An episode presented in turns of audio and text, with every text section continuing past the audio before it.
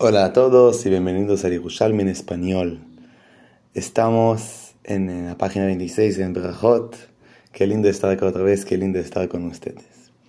Estamos a mitad de un tema eh, de qué pasa, en, cuál es la relación y qué pasa cuando hay que decir Shema Israel o en generalmente estudiar Torah y con relaciones. Arabiaja dice lo siguiente. Eh, había época, si recuerdan, que eh, necesitabas para tener relaciones, el hombre y la mujer necesitaban ir a la pileta de agua eh, que solamente llega de la lluvia. O sea, una agua de Génesis, llamarlo así, agua directo del, del, cielo, solamente hay, por ejemplo, el mar, por ejemplo, manantiales. Solamente ahí hay que ir y entrar todo el cuerpo dentro del agua y luego se puede eh, tener relaciones. Dice la viaja, querían a cancelar eh, la obligación del hombre ir a esta pileta porque si, lo que pasaba es que no, había solamente en el invierno había, era solamente frío porque había solamente manantiales fríos y el mar era frío y por lo tanto no tenían ni relaciones le dijo a ellos Rabbi Yoshua ben Levi, ¿por qué quieren cancelarlo? Es un amigo de nosotros esta, esta, esta obligación de ir, es un amigo. ¿Por qué es un amigo que nos hace enfocarse en lo importante? Eh, porque había una, una historia de una persona eh, de una persona que quería eh, ¿cómo se dice esto? Desconfiar con la mujer de él, será ir con otra mujer, y pensó que necesita, pero intentó buscar un lugar para meterse dentro del agua, y hasta que se em, em, em, eh, buscó, buscó, no encontró y no hizo, no se desconfió con la mujer de él. Una historia más, una historia más es que una persona quería eh, tener relaciones con otra vez, no con una mujer de él, le dijo a ella, solamente si vas a ir a esta pileta, vamos a tener relaciones. Ella le dice, che, ¿de qué hablas? Si todas mis amigas no van a la pileta, ¿por qué yo voy a ir? Le dijo, che, ¿no vas? Le, eh, dijo a él, mira que vos querés desconfiar con tu mujer y por lo tanto, y, y, y eso es la locura, eso es lo que no necesitas hacer. Eh, punto. ¿Qué, ¿Qué, pasó acá? El Yerushalmi, eh, con la, la, idea profunda de él, nos habla, de primera vista se ve que habla de eh, esta importancia de este ir a la pileta. Pero acá el Yerushalmi realmente nos dice, mira flaco, este, esta obligación de ir a la pileta todo el punto de ella, de, esta obligación, es renovar las relaciones entre, los, entre el hombre y la mujer, entre la pareja. ¿Qué significa? Significa que nosotros no eh, si la idea es generar periodos en la relación, que hay época que es, está bien hacerlo, está permitido, llámalo así, y hay época que está eh, prohibido. La época que está prohibido, la idea es generar deseo entre la pareja, que se renueve el deseo. Y porque cosas que no quieres genera deseo. Eso es eh, una idea psicológica muy simple, ¿no? Por lo tanto, ese es el punto principal. Dice acá los sabios y Yerushalmi, para estas dos personas que dijeron, no, no, no, solamente si voy en una pileta voy a desconfiar en mi mujer. Les dice a él Yerushalmi, mira, flaco, Vos perdiste el tema, vos confundiste entre la ley y la idea de la ley. Vos solamente querés hacer la ley sin entrar profundamente en qué es la idea de la ley. La idea de la ley es que no que desconfíes con tu mujer, que, que no busques otra, otra mujer, sino que te renueves con tu pareja, que te conectes, que te generes intimidad. Eso es el punto principal. Eso quiero decir que es algo que pasa a nosotros, a nosotros, a mucha gente que en el judaísmo más y más, que nosotros estamos en, en hacer, hacer la ley, hacer la Torah o hacer la, hacer la ley así.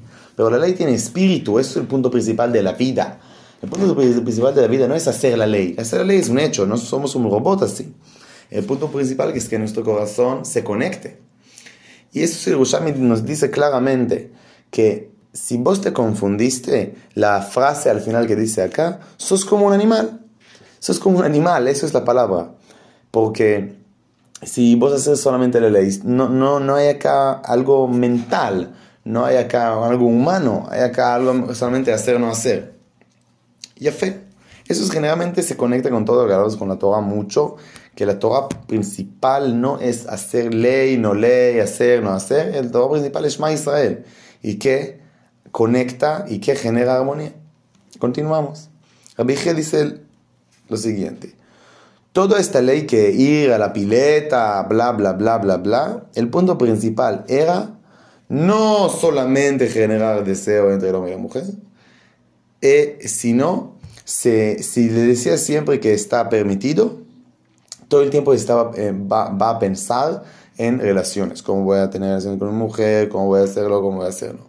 En, en el punto principal, en la pareja, no solamente con la mujer, no estoy hablando con la mujer porque yo soy hombre, pero el segundo que decís, está prohibido, ahí no, no, eh, necesita hacerlo, necesita ir a esta pileta. Y a veces es difícil, a veces es no, no tan eh, lo más fácil que hay. Por lo tanto, se enfoca en otras cosas, se enfoca en, por ejemplo, estudiar Torah, se enfoca, por ejemplo, en hacer, eh, generar bondad y bien en el mundo, y después va a hacer las relaciones.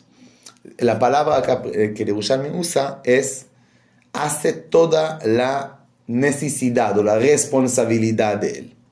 Eso es, generar un equilibrio. Un punto más, dicen los sabios en Babilonia, en otro lugar, que no podés incluso escuchar Torah si eh, no entraste a la pileta. Será, dice algo totalmente distinto. Sé que en Babilonia estaba prohibido estudiar Torah con la pileta y no como dijo Rabijía que es el punto principal es que va a ir a estudiar Torah porque no tiene toda la fuerza de ir a la pileta. Un punto más es, eh, Rabbi, nos dice cómo en la entrega de la Torah que nos dicen que pasan tres, que tres días antes de la entrega no tener relaciones. Que cuando vos querés estudiar Torah necesitas no tener relaciones, no tenés, no tres días, sino no tener relaciones antes. El Yerushalmi acá nos da en, un, en una forma muy eh, bajo del texto, se dice en hebreo, tipo, sin decir mucho, que hay dos opciones ver todo este tema. Una opción es entender que el punto de desequilibrio, el eh, eh, tener sexo, tener relaciones es lo máximo, pero necesita ese equilibrio, que sea equilibrado, que sea parte de la vida y no toda la vida. Segunda opción es no, es entender que el punto principal era eh, para hacer algo especial antes de estudiar Torah. Será que de estudiar Torah sea especial, que, que que no, que no tengas relaciones antes, sino que será, será distinto. Ahora yo quiero decir que esas dos ideas son realmente dos ideas en el judaísmo eh, en la forma profunda. ¿Por?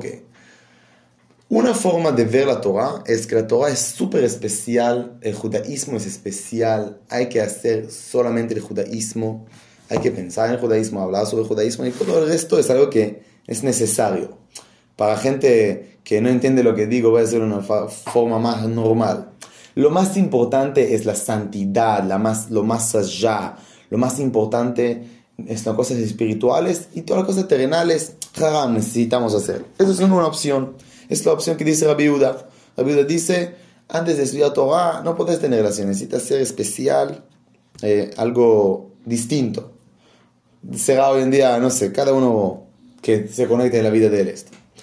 Pero ahí dice Rabbi para, para, para, otra opción.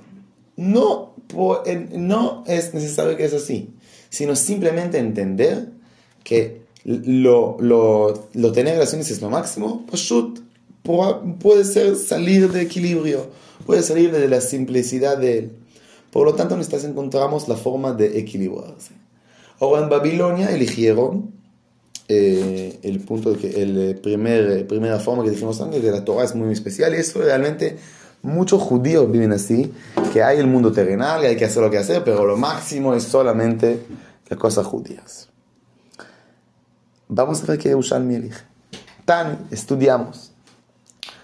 Eh, distintas formas de eh, impureza eh, en será.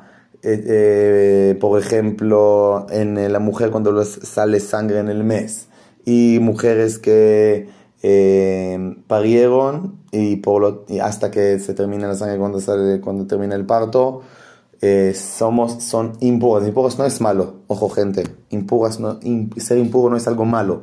Ser impuro es solamente que te pasó algo, que necesitas hacer un proceso de conectarlo. Por ejemplo, una vez al mes que sale la sangre, dice la Torah, pasó algo acá, hay que encontrar la forma, tener el tiempo.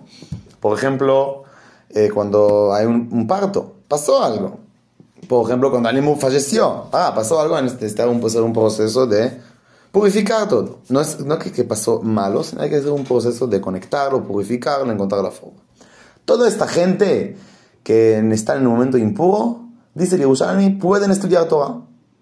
Pueden estudiar Torah. Solamente una persona que se masturbó, que salió semen no con una forma genuina, eso el judaísmo le encanta, que el, la hombre, el hombre y la mujer que sea genuino siempre, que es algo sagrado, es algo de conexión, es algo de, de, de, eh, de espiritualidad bien, de mentalidad bien. Por lo tanto, masturbación no es algo, no es algo, eh, natural, será algo así. Eh, solamente las personas así no pueden estudiar Torah porque hicieron algo que es egoísta, por lo tanto necesitan hacer un proceso para volver Rabbi Abba dice, puede estudiar a la Jot, esta persona que se masturbó, pero no puede estudiar, eh, eh, digamos, ideas profundas. Dice Rabbi Yossi, incluso la Jot, solamente la Jot que ya conoce, será no algo que, puede, que necesita pensar profundamente. Incluso dicen que no puede, puede estudiar Torah, pero no puede decir la palabra Yud Keivav, la palabra Dios profunda judaica. Eh, le preguntó Rabbi Yasa, escuchadme, vos, vos que ah, tenés relaciones a la noche con tu mujer seguramente, vos vas al, a, la, a, la, pileta antes de la mañana, le dice Rabbi Rabbi Bon, dice Rabbi Ben, perdón. No, no voy, estudio Torah directo. Y no, y no necesitan, eh, no necesitan hacer esta pileta, porque Torah no tiene impureza. Ese es el punto principal. Torah no tiene impureza. Vamos a ver otra vez después. Ordeno porque había muchos detalles. Acá el punto principal es decir, decir que si tienes relaciones puedes estudiar Torah, solamente persona que, que eh, masturbó no puede estudiar de una forma normal hasta que va, eh, va, va a ir a la pileta.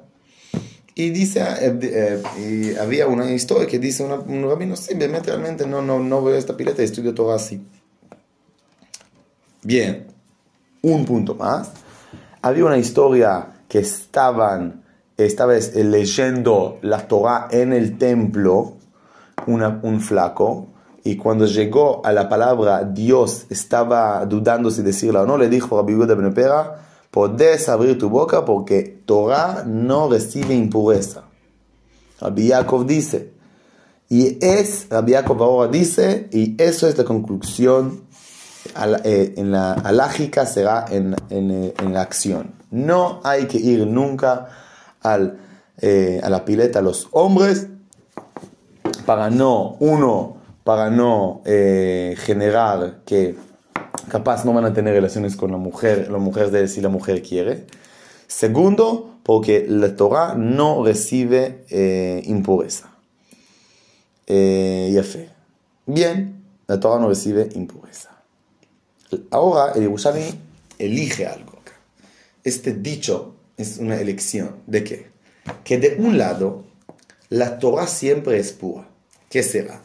Será que la Torah siempre cuando estudias te ayuda a purificar y nunca se, nunca se cambia el corazón de la Torah, de la, de la esperanza o la voluntad profunda que el mundo eh, y tu vida puede estar en armonía, en bien.